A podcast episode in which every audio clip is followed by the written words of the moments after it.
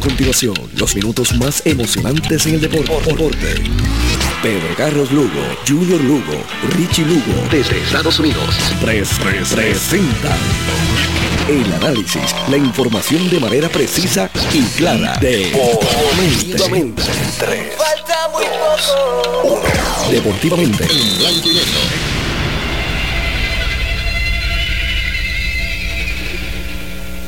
Buenas noches amigos deportistas de todo Puerto Rico. Buenas noches tengan todos y bienvenidos a Deportivamente en Blanco y Negro. Deportivamente es una presentación de Good Quality Travel a donde quiera viajar, de Automeca Technical College, los profesionales de la mecánica, de Taller Vega, la ley y la fuerza en Ojalatería y Pintura en el barrio Río Chiquito de Ponce, de Con Concreto Incorporado, compañía de construcción en general, llámate a Shampoo al 939-350-6060 y de Ser con la tecnología más avanzada a su alcance. Hoy es viernes, estamos happy por fin. Yo descanso, no sé si tú.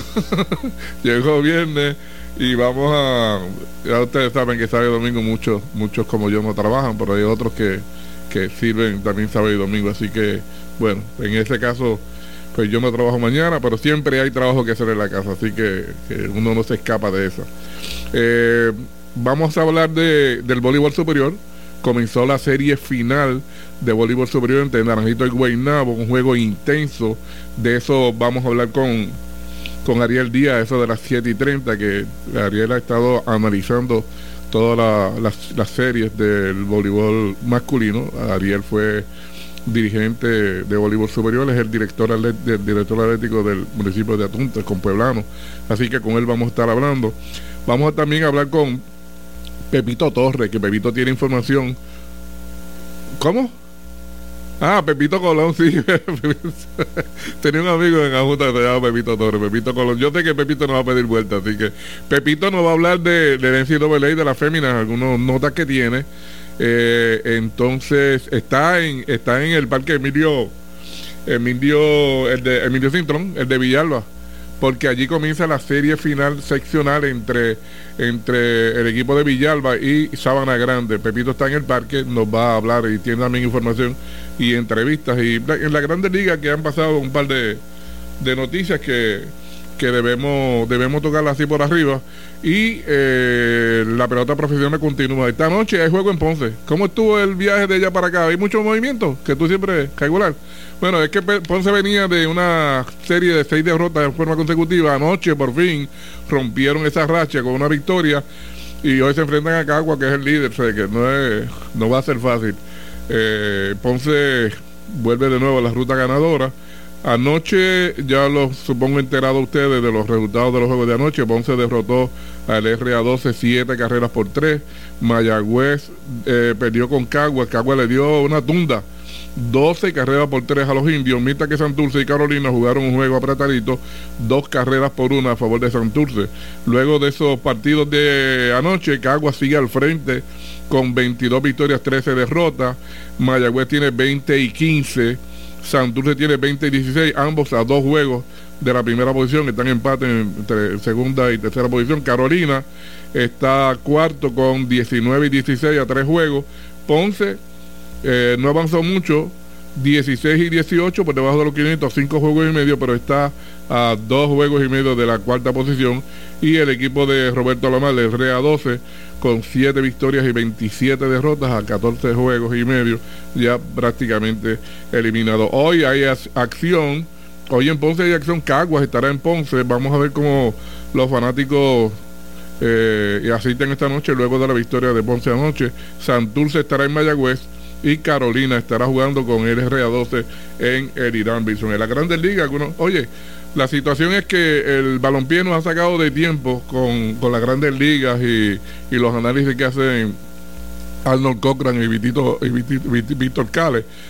Pero ya el, fútbol, el Mundial de Fútbol, la Copa, termina el domingo. Mañana juega eh, Marruecos, que dio la lucha tratando de, de ganar el partido para ir a a la Copa, va contra Ucrania decidiendo la tercera posición, mientras que Argentina y el campeón Francia, eh, Francia intentando ganar el, el campeonato por segundo, segundo temporada o segunda edición eh, eh, corrida, va contra Argentina, un juego que debe ser espectacular para el domingo. Ya el lunes, pues tendremos aquí Alfredo Ortizaya analizando esos dos juegos y ya del martes en adelante puedo hacer planes con los muchachos de, de los análisis de las grandes ligas para, para que ustedes tengan información. Carlos Rondón, el zurdo, que el año pasado jugó con el equipo de San Francisco y tuvo 14 victorias y 8 derrotas. Me imagino que ya ustedes saben esta noticia. Con una efectividad de 2.88, lanzó 178 innings y ponchó a 232. Firmó un contrato de 6 años y 162 millones con los Yankees. Los Yankees estaban buscando un pitcher zurdo que no lo tenían. Y Carlos Rondón tuvo un, gran trabajo con San Francisco. Vamos a ver si la consistencia es lo más importante. Andy Benedetti, que es un outfield que los Yankees obtuvieron en la, en la fecha última para hacer transacciones, eh, se lesionó, tuvo que ser operado, eh, estaba como agente libre, pues firmó un contrato de 5 años y 75 millones. Eh, ¿Con quién fue? Con el equipo de Kansas City.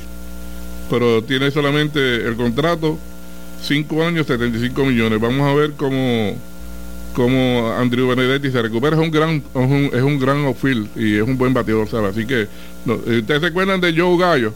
De Galo, Galo, el guardabosque que, que los Yankees obtuvieron hace dos años un cambio que nunca batió 200, los Yankees lo cambiaron a los Dodgers, con los Dodgers pues ayudó en algo porque es un gran jugador ofensivo y defensivo. Eh, estaba de gente libre, firmó un contratito de un año y 11 millones con Minnesota que estaba buscando un bateador eh, de poder.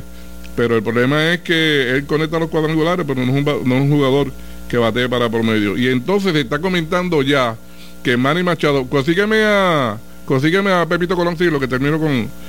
Se está comentando que Manny Machado, que había firmado un contrato de 300 millones por 10 años con el equipo de San Diego, pudiera ser que en esta temporada que entra, la 2023, cuando termine, se salga del contrato buscando eh, un contrato mejor.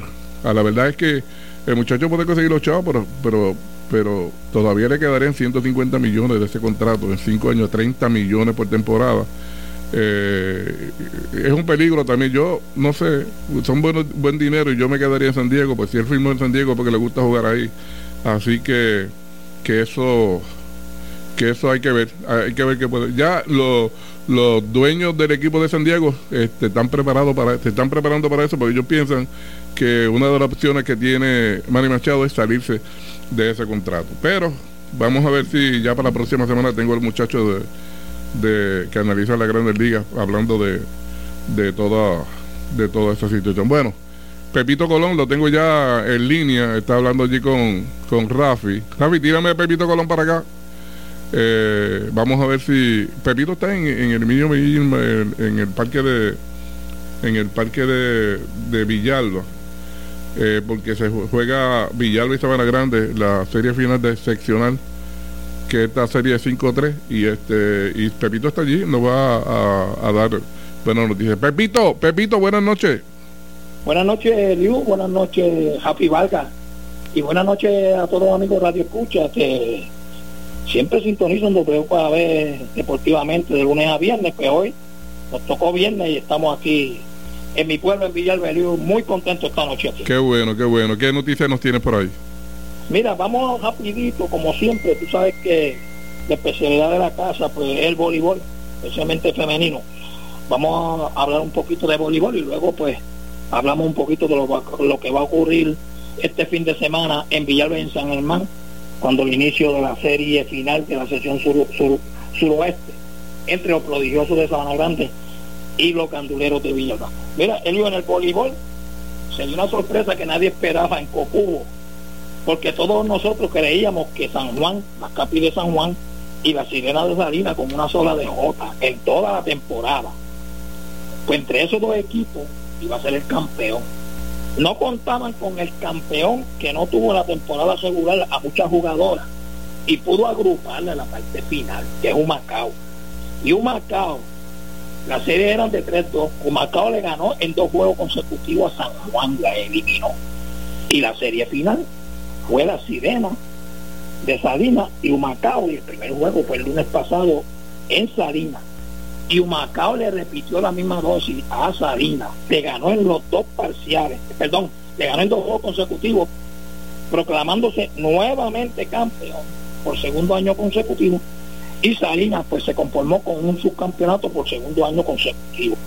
Hay que destacar que el equipo de Macao en esta ocasión contó con las centrales del de, voleibol superior con Albert Hernández y con Jordani este, Matos, que es central del equipo de, de Manatí. Eh, sus esquinas eran Len Hernández y Vanessa Vélez, que aunque se retiró este año del voleibol superior femenino, quiso jugar copubo eh, de opuesto, la venezolana Oneida González, la libero Pamela Cartagena, un equipazo. Así que Humacao consigue su segundo campeonato en la sesión, este, en la división A de Copú. En cuanto al NCAA, este, anoche fue el Final Four, lamentablemente para nosotros los puertorriqueños. Valeria, la muchacha de Manatí, Valeria Come, que juega para People, no pudo pasar a la final ya que en cinco sets Louisville, que es un equipo de su misma sesión eh, conferencia, los derrotó en cinco parciales, llevando a Louisville por primera vez a una serie final que se va a jugar mañana y Texas que se viene preparando bien ya que ha tenido nuestras pies los últimos cuatro o cinco años que no gana. Creo que la última vez que ganaron fueron en el 2015 o 2016 cuando tenía a Paulina Prieto Cerame en una de sus jugadoras, pues siempre estaba entre los primeros lugares en el ranking y no había logrado ir a finales y consiguió ir a las finales derrotando sorpresivamente este equipo que llegó hasta el Final Four San, San Diego. Por primera vez llegó al, Final Four. Lo derrotó en cuatro parciales. Hay que yo ahora mismo si tú me das a escoger para mañana yo voy a escoger a Tessa Tessa se reforzó muy bien con tres jugadoras transfer. Por ejemplo, Texas trajo de Kentucky a Madison Skinner, que ya fue en el 2020 campeón con Kentucky. Pasó a Texas. También trajo una muchacha de Nebraska, que se llama Katy, Kyla Cathy, muy buena. La traen a servir con un servicio bien difícil. Y trajeron la libero de UCLA, la ciudad de California, que se llama Sweat una de las mejores liberos. Y eso con sus mejores jugadoras, como es la hija de Jermaine O'Neill quien fue baloncelista profesional eh, eh, en la NBA y su hija, que es central muy buena, Asayat O'Neill, y Logan Egleton, que es su, que su, su, su, máxima figura, lograron pasar a la final. Así que mañana a las 10 de la noche, por viendo el juego final de, de NCAA este año, este, el NCAA de Estados Unidos del voleibol femenino. En cuanto al voleibol de Puerto Rico, yo tengo que decir que la Leona de Ponce Hoy firmaron a Valeria León, o sea, han firmado cinco jugadoras. En esta semana firmaron las cuatro que cogieron en el sorteo, a Laia Jaca, a Jensenín Morales, a Valeria, este, a, perdón, a Valeria Santos, de San Germán, a Gabriela Colón, y hoy firmaron a Valeria León. Y una cosa yo puedo decir, Elio, que la herencia del equipo de Ponce, la información que yo tengo es que están haciendo el máximo esfuerzo para tres refuerzos que Ponce va a traer.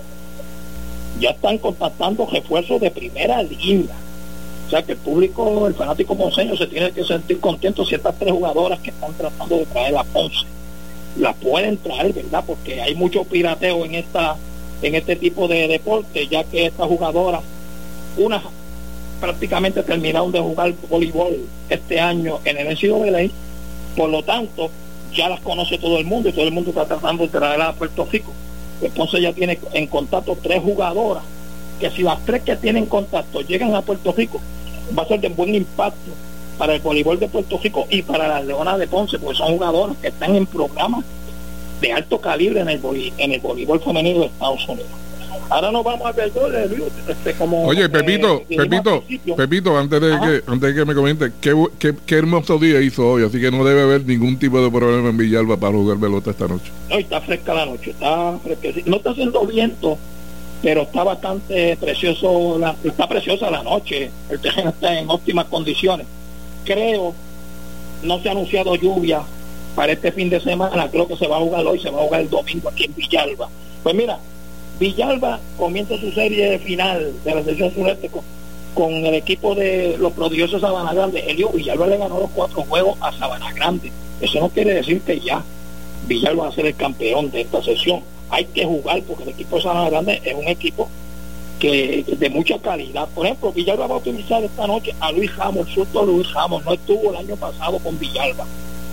Y Villalba es subcampeón de Puerto Rico. Por Samana Grande va a ir Seco Martínez.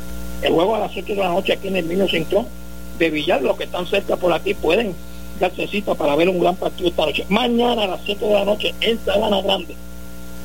Eh, Sabana Grande va a utilizar a Wilberto Rodríguez y Villalba va a utilizar a Cristo Pérez Rivera que fue uno de los cañones grandes el año pasado, Suaz, a, no estar Luis pues Suaz el año pasado era escrito por Sivera, pues va a lanzar eh, mañana en, Sabana y el domingo plato grande en Villalba, porque va a lanzar Raúl Rivera por Sabana Grande, pero por Villalba va a lanzar José Carlos Burgo. José Carlos Burgo que tampoco estuvo el año pasado con Villalba por lesión. Oye, y son dos pitchers, son dos pitchers, son dos pitchers estelares, ¿sabes?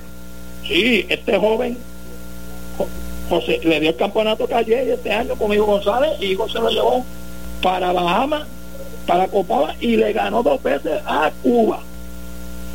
En ellos lo blanquearon y en el segundo juego que tiró le dieron un cuadrangular en la segunda entrada, pero de en adelante no le hicieron nada malo, cuidaron, tiró cinco entradas, o sea que le ganó dos juegos a Cuba, está bien descansado para el domingo. A mí como villalbeño, y como gandulero, no me sorprendía que Villalba gane los tres juegos. Porque calidad tiene este equipo. Y de eso te voy a dejar el luz para que rapidito salude y le pueda hacer la pregunta. Bueno, no, eh, eh, Pepito, Pepito, entrevístalo tú, que, que, lo tienes ahí al frente, entrevístalo tú.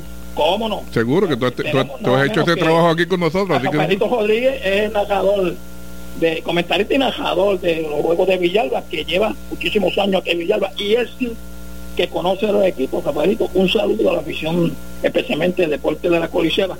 Y quisiera, porque tú nos hablaras de ambos equipos. Saludo a, Eliu, un placer escucharte, siempre te escucho todas las noches, a todos los compañeros que siempre te escuchan deportivamente, uno de los, mis programas favoritos de la prensa deportiva. Saludos, Eliu, espero que estés bien. Saludos, Rafi, qué bueno, qué bueno escucharte. Pues mira, te puedo decir que es una serie, como movió un Pepito, y el es favorito, pero tiene que jugar, tiene que jugar pelota. Sabana Grande el año pasado le jugó una, una buena temporada y una buena serie el equipo de Villalba este año, porque Villalba lo derrotado en cuatro ocasiones.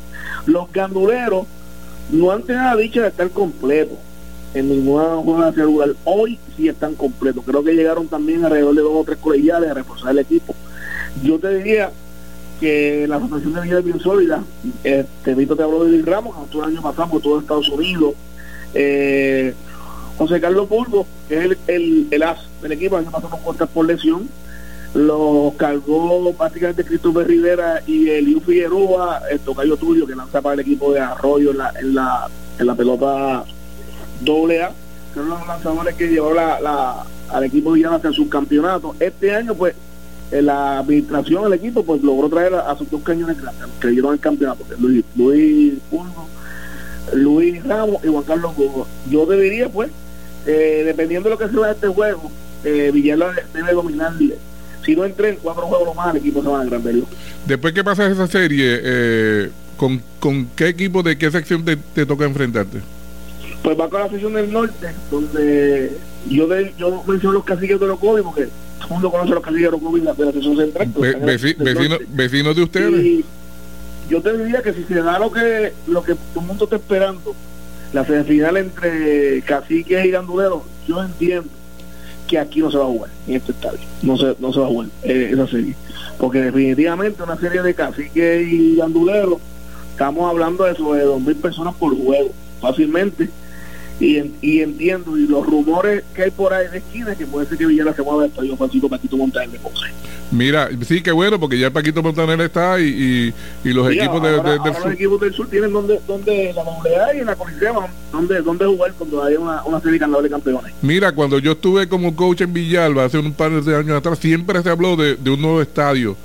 ¿Qué sabes de eso, Rafita?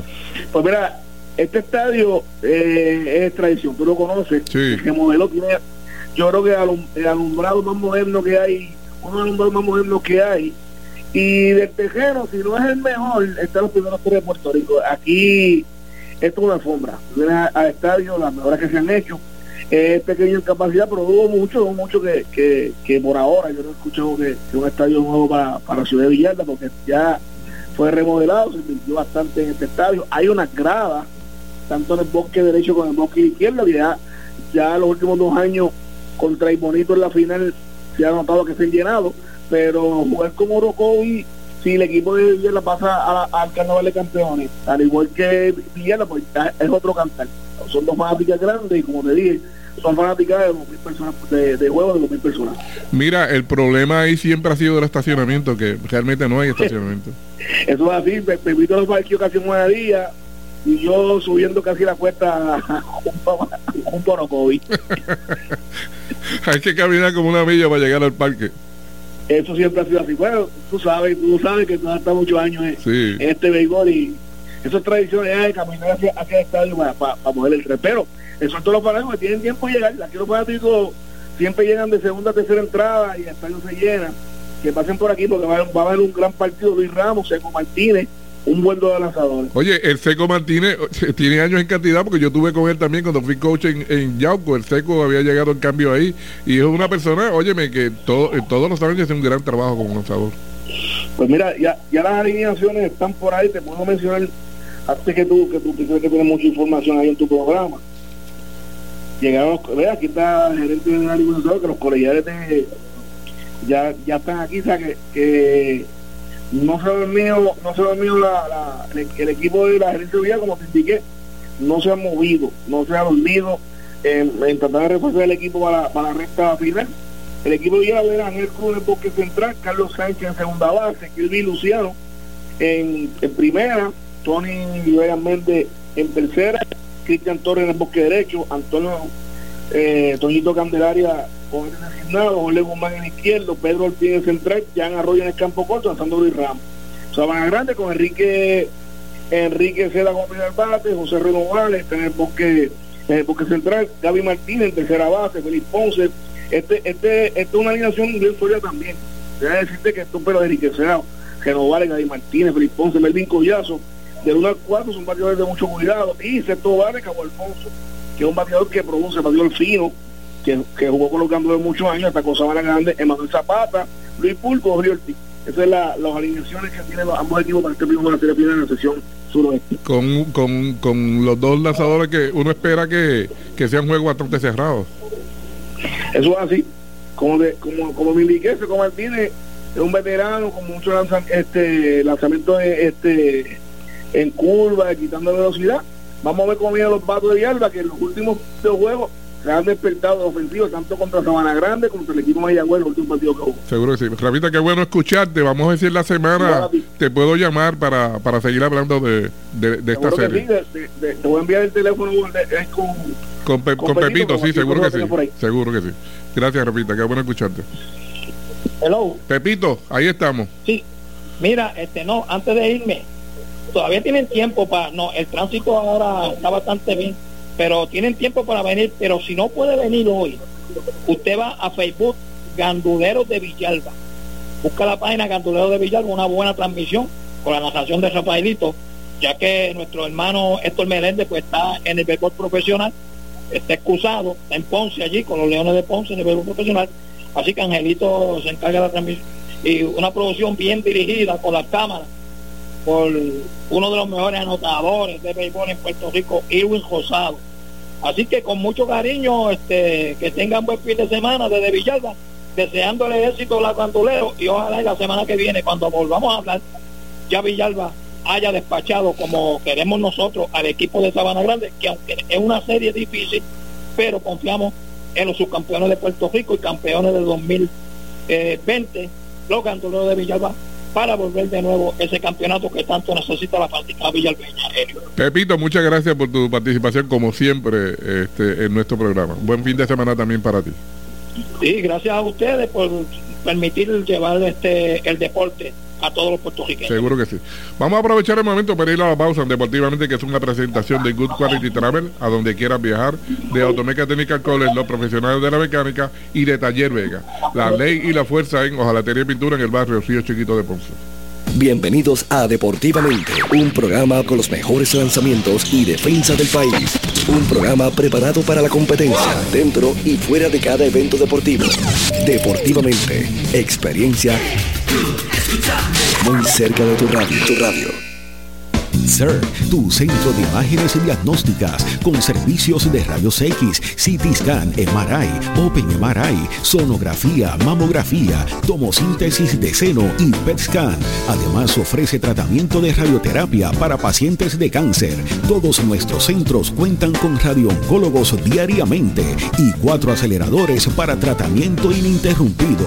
Comunícate a nuestros centros ubicados en Ponce 842-2478 en Yauco 4920260 y Guayama 6860090. De lunes a sábados desde las 7 de la mañana. Sir, empatía, calor humano y sensibilidad nos distingue. Horario especial de lunes a viernes de 7 de la mañana a 3 de la tarde. Llámanos para coordinar tu cita. Good Quality Travel. En Good Quality Travel le ofrecemos las mejores ofertas con los mejores y más variados destinos para ese viaje soñado. Llámenos a los teléfonos 284-1407, 284-1410 y libre de costo al 635-0263 para ayudarlos a planificar su viaje. Good Quality Travel. A donde quieras viajar.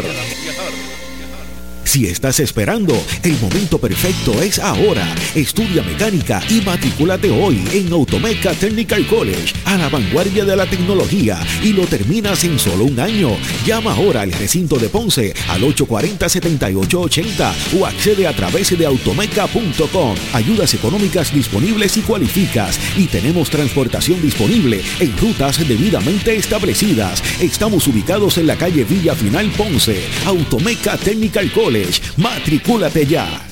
Y ahora continúa deportivamente en blanco y negro por WPAB 550. Deportivamente es una presentación de CERT con la tecnología más avanzada a su alcance y de con concreto incorporado. Compañía de construcción en general, mira, llámate a champú al 939-350-6060. Vamos ahora a hablar de, de la serie final de voleibol que, que comenzó bien interesante y es, si esa va a ser la tónica de la serie, a la verdad que va a ser una serie bien luchada, pero para eso, para eso tenemos a Ariel Díaz. Ariel, buenas noches. Buenas noches, Eliu, buenas noches a toda tu audiencia. Oye, eh, ese pues, primer juego a palo limpio y, yo pienso que, esa serie pudiera pudiera darse todo así de esa forma. ¿Qué tú crees? Bueno, hasta el momento como uno ve y como inició esta serie, eh, no cabe duda que esa parece ser la tónica que, que vamos a ver durante la, durante la durante esta serie final, ¿verdad? Hay que ver que aunque se juega el segundo partido hoy, hay que ver cómo reaccionan los equipos a un back to back que va a haber mañana. Pero yendo yendo a la serie como tal, Eliu, eh, habíamos estado hablando de la profundidad que tienen eh, ambos equipos eh, y realmente lo vimos. Vimos cómo la profundidad de ambos equipos ayudó a tal extremo de, extender el juego a, cinco parciales eh, y realmente cinco parciales sumamente interesantes. Yo creo que el, el quinto set, ¿verdad? Aunque lo gana Naranjito 15 a 11, no es menos cierto que el, el set estuvo 12 a 11. Eh, un error que hace el equipo de, Naranjito, eh, perdón, un equipo que, que hace el equipo de Guainabo. Luego viene una jugada clave que yo creo que fue bien, bien importante eh, el que el un jugador que no había visto acción en todo el juego, como lo fue Jorge Tito López, eh, lo traen del banco eh, y bloquea nada más y nada menos que al opuesto del equipo de, de, de Guaynabo, Giancarlo Ortiz, para poner el juego a, punto de mate y yo creo que eso fue un factor clave. Ahora, durante todo el juego hubo hubo señales significativas de que esta serie es grande de que esta serie es larga, porque eh, vimos un equipo de, de Guainabo que utilizó muy bien a Inobel Romero. Eh, en un momento dado la ofensiva de Inobel baja un tanto, pero la, la coge Mencía.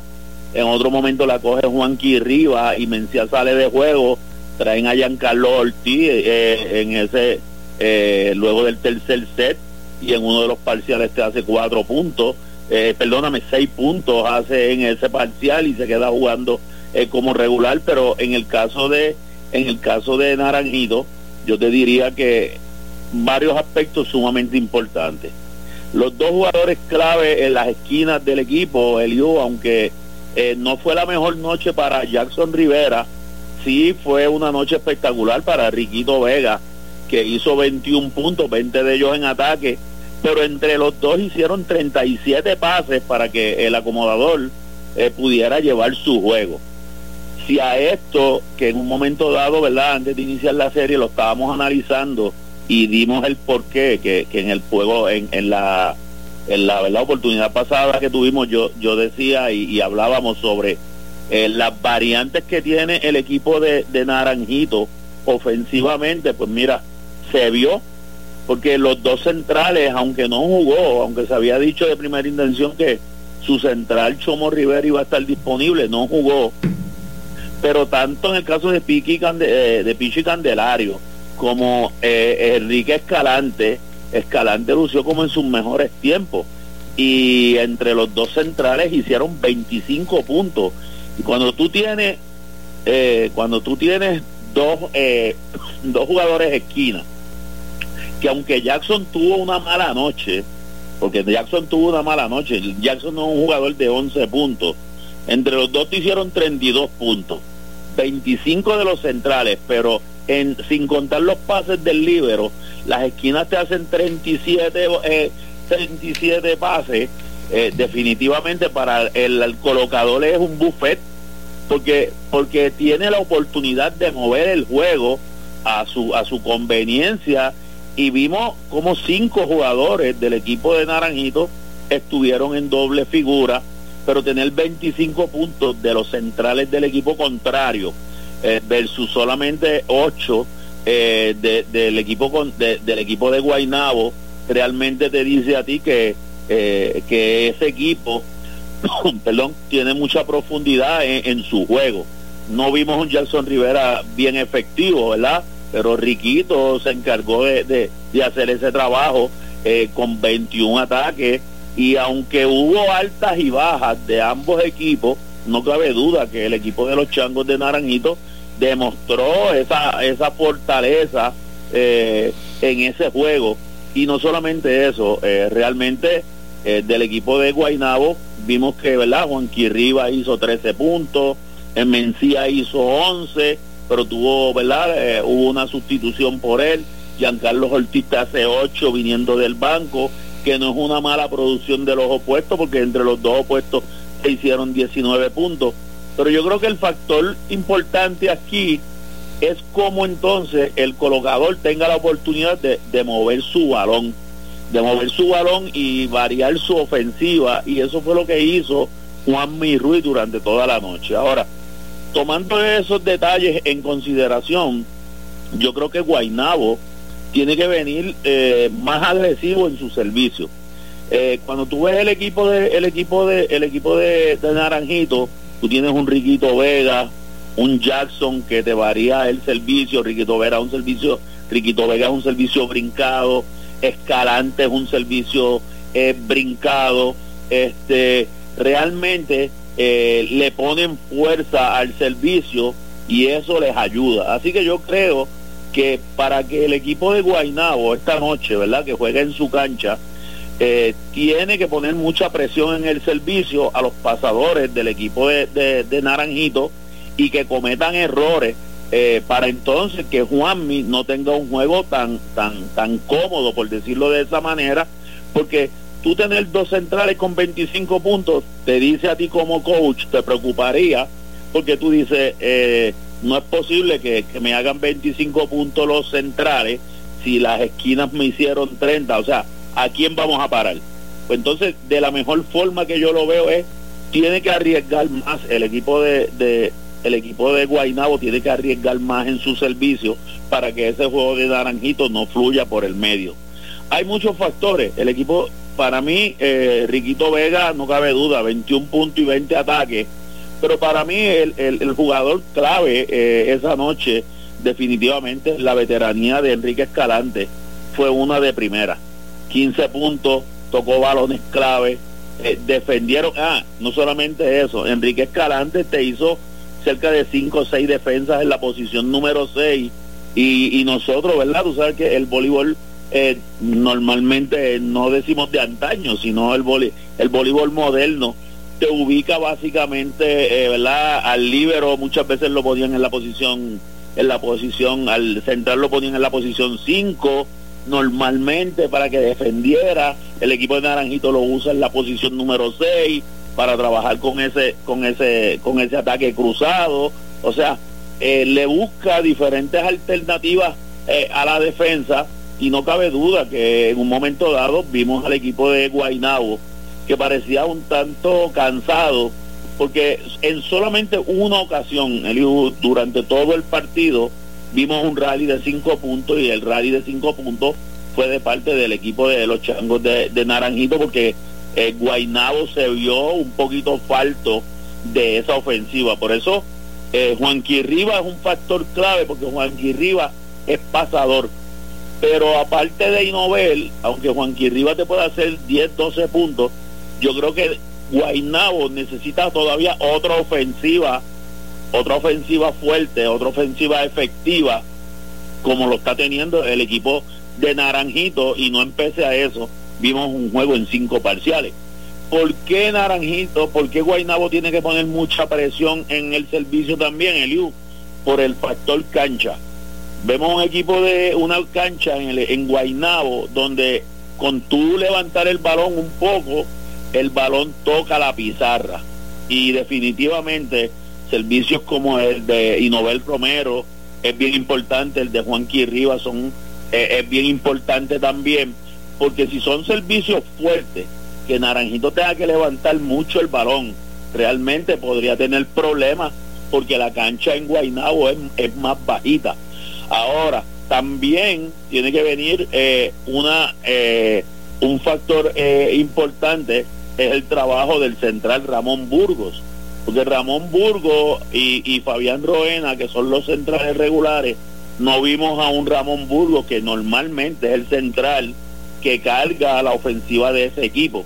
Así que no vimos un Ramón Burgos tan ofensivo por eso y, y, y no vi, no los vimos tampoco eh, tan defensivo porque cuando tú tienes dos centrales como los de Naranjito que hicieron tantos puntos, definitivamente no solamente tienes que hacer ajuste en el pase, sino que, eh, perdón, en el servicio, sino que también en cuanto a la defensa en la malla se refiere, para, para, para tratar no quizás de detener a los centrales, sino para tratar de que entonces el juego se mueva fuera de los centrales y entonces el equipo de, de Guainabo, que tiene jugadores que bloquean muy bien, pueda hacer el trabajo y definitivamente eh, le haga el trabajo más cómodo, por decirlo de esa manera, a, a Kevin Rodríguez. Así que yo creo que eh, vamos a ver una serie sumamente, una serie sumamente interesante, eh, ¿verdad?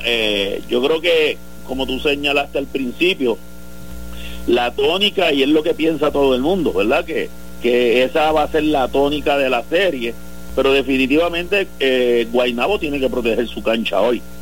Si Guainabo no protege su cancha hoy en un back to back, que con todo y que tiene profundidad, vemos un naranjito más fuerte en la profundidad, con más ofensiva, una, una ofensiva más variada, entonces eh, corre mucho peligro, ¿verdad? Porque todo el mundo espera una serie larga pero aquí puede pasar cualquier cosa, ¿verdad? En cada noche. Eh, por eso es que yo digo que esta noche Guainabo tiene que poner mucha presión en, ese en ese servicio, sobre todo en las manos de Nobel Romero y a la misma vez pienso que tiene que salir otra ofensiva adicional. Tiene que haber un tercero, un cuarto jugador que, que entre en esa ofensiva, porque cuando Naranjito no sale Jackson, sale Riquito, cuando no sale Juan Vázquez, y aquella noche pues prácticamente vimos un juego de conjunto donde cinco jugadores, los cinco jugadores estuvieron en doble figura y eso verdaderamente es mortal para, para, para el equipo de Guainabo que aunque tuvo tres jugadores en doble figura, no es menos cierto que no tiene eh, ¿verdad? la ofensiva tan variada como la tiene el equipo de, de, de los changos de Naranjito porque Jackson Rivera, eh, ¿verdad? Por decirlo de esta manera, no se va a quedar con esa. Jackson eh, no es un jugador de 11 puntos todas las noches y esto, ¿verdad? Y si no lo vimos en su mejor juego y tuvo 11 puntos y cerca de 17 pases, pues realmente eh, tuvo un juego relativamente discreto, pero no es un juego malo. O sea que teniendo un juego bueno, realmente eh, Guainabo se vería con las manos llenas. Te pregunto, Ariel, el, el, el análisis que hiciste técnico del juego y los ajustes que debería hacer Guaynabo es correcto. Yo pienso que, que yo haría lo mismo. Ahora, en un, en un juego donde fue a 5 sets, eh, uno puede pensar que hoy, hoy comiencen los mismos 12 hombres. Pero si hubiera que hacer un, un ajuste en el equipo de Guaynabo, eh, que fue el que perdió, ¿qué ajuste tú harías siendo, siendo dirigente? Bueno, yo, yo creo que yo traería, eh, yo traería a un jugador probado, ¿verdad? Yo traería a un jugador quizás probablemente como Giancarlo Ortiz, que Giancarlo Ortiz ha estado viniendo del banco y no es quitándole mérito a Mencías, pero Mencías en los últimos partidos, incluyendo la serie semifinal, ha producido quizás en, en los primeros dos parciales y de momento como que empieza a caerse su bloqueo, empieza a caerse su ofensiva y Giancarlo Ortiz es un jugador que es, alto, bloquea muy bien, eh, tiene una ofensiva verdaderamente fuerte. Eh, yo te diría que si fuera desde, ese punto de vista, eh, uno de los ajustes que yo podría hacer quizás sería empezar con Giancarlo Ortiz, que terminó caliente, porque vino del banco y en el set, el cuarto set que gana el equipo de Guaynabo, le hizo seis puntos y seis puntos en un parcial para un jugador atacante es, es sumamente positivo. Es sumamente positivo y en el juego, y aunque le bloquean la bola clave para terminar el partido, no es menos cierto que no ha tenido la oportunidad de jugar, ¿verdad?, de, de primera intención. Yo pienso que Monchito probablemente va a empezar con el mismo cuadro, tomando en consideración de que eh, eh, cuando el juego estaba 12 a 11, el equipo de, de Guainabo cometió eh, dos errores, hubo un bloqueo, así que estos son detalles que hacen una diferencia en un quinto set, porque en un quinto set tú no debes cometer errores consecutivos, ¿verdad? Y probablemente podría ser, podría ser con él. Ahora, de hacer algún cambio, yo te diría que eh, Giancarlo Ortiz podría ser una alternativa eh, sumamente consistente porque en el otro caso eh, lo más que podría pasar sería que eh, pudiera traer una esquina más ofensiva pero ellos necesitan el pase. Y yo no creo que Monchito vaya a sacrificar el aspecto del pase por traer una ofensiva porque para tú traer la ofensiva necesitas a alguien que pase y Juanqui Juanqui Rivas es un pasador nato, es un pasador que realmente eh, hace bien el trabajo y Moncho lo necesita. Por eso es que yo digo que con todo y eso, 13 puntos de Juanqui, pues tiene que haber más figuras aportando ofensivamente y esa otra figura tendría que ser probablemente un opuesto porque no puede caer toda la carga sobre Inovel y obviamente tomando en consideración de que mantenga el pase quizás traer un poco más a los centrales a juego, como es el caso de, Moncho Burgos, que necesita, él necesita de, Ramón Burgos, que es un joven veterano, ¿verdad? Pero necesita de Ramón para que ese equipo eh, mueva. Si uno de los dos centrales no hace ese trabajo, definitivamente los centrales de Naranjito lo van a hacer. En el caso de Naranjito, eh, ¿verdad? No, eh, que es el que gana, el que gana normalmente pues no hay razón para hacer ningún tipo de cambio, pero Yamil se jugó una ficha bien clave, que fue traer a Tito López, que no había tocado un solo balón, Eliu, en todo el juego, y en el momento clave hace el bloqueo clave para darle el punto 14 y por consiguiente le dio ventaja de tres puntos al equipo de, Naranjito en ese momento y posteriormente pues, eh, ¿verdad? Naranjito se, se adjudica la victoria. Así que fue un movimiento sumamente, ¿verdad? Cuando digo arriesgado es en el sentido de un jugador que no te ha tocado varón y tú estás sacando al jugador que ofensivamente te ha hecho todo el juego con 20 ataques como Riquito, pero aquí es donde viene el dilema. ¿Qué necesito más? Que, mi, que, que la ofensiva o en ese momento de, necesito la defensa. Y en ese momento Yamil tiene que haber pensado, necesito la defensa porque tengo gente que me da la bola en ese momento y a la misma vez eh, Titón es un jugador que, que puede meter la bola. Así que él sacrificó probablemente en esa jugada, no pensó en que iba a defender para, para atacar, pensó más en, bloquear, en defender. Y ese fue el trabajo que hizo Titón López. Y parece ser que con ese bloqueo, ¿verdad? Eh, el trabajo que hizo era como si hubiese hecho 15 puntos en un juego viniendo del banco con solamente ese punto. Así que yo diría que ese podría ser un pequeño ajuste desde el punto de vista ofensivo, porque en el caso de Giancarlo, eh, el opuesto no pasa, ¿verdad? Y, el pase de, de los demás eh, estaba bien. Ahora, Naranjito sí hizo algo que fue desde el principio atacar a Inobel. Inobel en un momento dado, te, eh, en un momento clave del juego, botó dos balones consecutivos para fuera de las líneas y fue porque Naranjito desde el principio eh, comenzó a atacar a Inobel tratando de probablemente mermar su ofensiva o su pase y quizás en algún momento dado desgastarlo.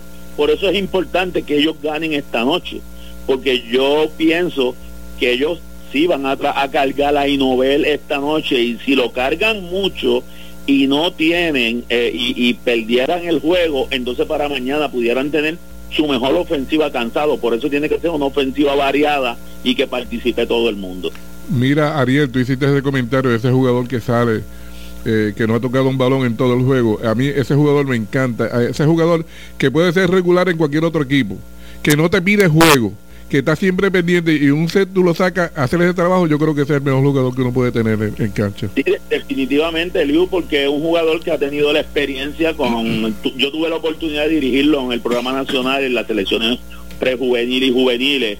Siempre ha sido un gran atacante y sin embargo ha aceptado el reto, porque Titón aunque se lastimó durante la temporada en un momento dado, Titón ha sido el jugador, es un jugador que te puede jugar regular como esquina en cualquiera de los equipos y ha aceptado ese rol en Naranjito y eso es mucho de decir, ¿verdad? Porque eh, él es del área, cuando te digo del área, básicamente él es de Corozal, ¿verdad? Pero pero está jugando en Naranjito ya hace un tiempo y realmente ha aceptado el reto porque un jugador como Riquito Vega los últimos dos, tres años ha venido creciendo mucho y tú teniendo un veterano como Jackson Rivera, pues realmente tú tienes que aceptar el rol eh, para poder jugar en un, en, un cuadro como ese. Así que yo estoy de acuerdo contigo. Ese es el jugador que, ¿verdad? Que, que todo que todo dirigente desea que llegue del banco, por eso y produzca. Por eso también te comento el caso de Giancarlo Ortiz, que es un excelente profesional, un excelente jugador y viniendo del banco ha hecho el trabajo, así que yo creo que quizás pudiera esta noche ser un factor decisivo si Monchito pues decide, ¿verdad? Porque también es un juego, el Yuca, aunque fue 15 a 11, en 5 sets podía ir para cualquier sitio y probablemente los ajustes son mínimos, pero por la pregunta que tú me hiciste, ese podría ser un ajuste que, que, que podría ser importante. ¿Y Guainabo va a ganar esta noche? Bueno, tiene que ganar. Guainabo está obligado a ganar y aunque la serie es larga de 7-4, está obligado a ganar el U porque tiene que ir a un back to back mañana a Naranjito. Eh, ir a un back to back con dos derrotas, eh, verdaderamente tiene que, y aunque son jugadores, ¿verdad? Veteranos, afecta emocional emocionalmente al equipo, en el body language, eh, entonces tienes que ir, como decimos en el campo, a bailar a la casa del trompo y realmente no se puede dar el lujo de ir abajo 2 a, serie, 2 a 0 en la serie, a ir a la casa del, del campeón en un back to back mañana, sin poder hacer ajustes que no sean eh, eh diálogo, ¿verdad? en conversación, porque no puede hacer ajustes de una práctica porque no le va a dar el tiempo. Eh, todos los ajustes que haga básicamente tienen que ser hablados y, y, como ellos se conocen, pero no es menos cierto que eh, en el caso de, de Guainabo, ¿verdad? Guainabo durante la serie regular estuvo jugando con un, un equipo, un cuadro totalmente diferente, pero cuando tú tienes un jugador como Inobel, alguien lamentablemente tienes que sacrificar a alguien, ¿verdad? Eh, y, y, enviarlo al banco porque tú no puedes perder la calidad de un jugador como ese. Bueno, Ariel, muchas gracias por tu participación, análisis perfecto. Eh, tenemos luego de hoy el de mañana que analizaremos entonces el lunes y ahí podemos tener una proyección de que de qué puede pasar al final. Así que gracias como si siempre. Dios lo permite, y que tengan todo un buen fin de semana. Seguro que sí. Ariel Díaz analizando el voleibol superior de la serie final. Vamos a pausar para ir a la, pausa en Deportivamente, que es una presentación de Good Quality Travel, a donde quieras viajar y de Automeca Technical College, los profesionales de la mecánica. ¿Cuál es tu favorito? De qué callada manera se me adentra usted sonriendo. Trata de sustentar los sueños. Entérate hoy. Entrevistas, resultados, deportivamente, en blanco y negro CER, tu centro de imágenes diagnósticas con servicios de rayos X, CT scan, MRI, Open MRI, sonografía, mamografía, tomosíntesis de seno y PET scan. Además ofrece tratamiento de radioterapia para pacientes de cáncer. Todos nuestros centros cuentan con radiooncólogos diariamente y cuatro aceleradores para tratamiento ininterrumpido. Comunícate a nuestros centros ubicados en Ponce 842 2478 en Yauco 4920260 y Guayama 6860090. De lunes a sábados desde las 7 de la mañana. Sir, empatía, calor humano y sensibilidad nos distingue. Horario especial de lunes a viernes de 7 de la mañana a 3 de la tarde. Llámanos para coordinar tu cita. Si estás esperando, el momento perfecto es ahora. Estudia mecánica y matricúlate hoy en Automeca Technical College, a la vanguardia de la tecnología, y lo terminas en solo un año. Llama ahora al recinto de Ponce al 840-7880 o accede a través de automeca.com. Ayudas económicas disponibles y cualificas. Y tenemos transportación disponible en rutas debidamente establecidas. Estamos ubicados en la calle Villa Final Ponce. Automeca Technical College Matricúlate ya. Nuestro próximo programa de izquierda a derecha con Rafi Vargas. Y ahora continúa deportivamente en blanco y negro por WPAB 550.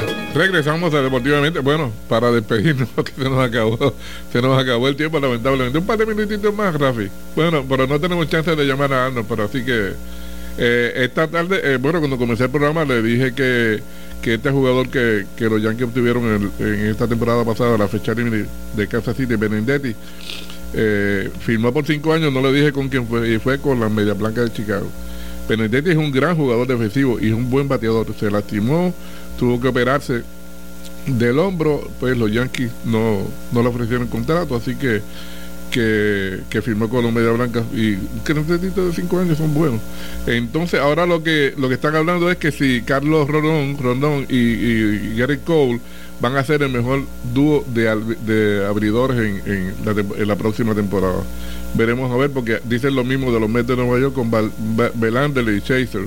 Así que eh, qué bueno que ya, pronto, ahora en febrero, comienzan los entrenamientos y tenemos ya grandes ligas.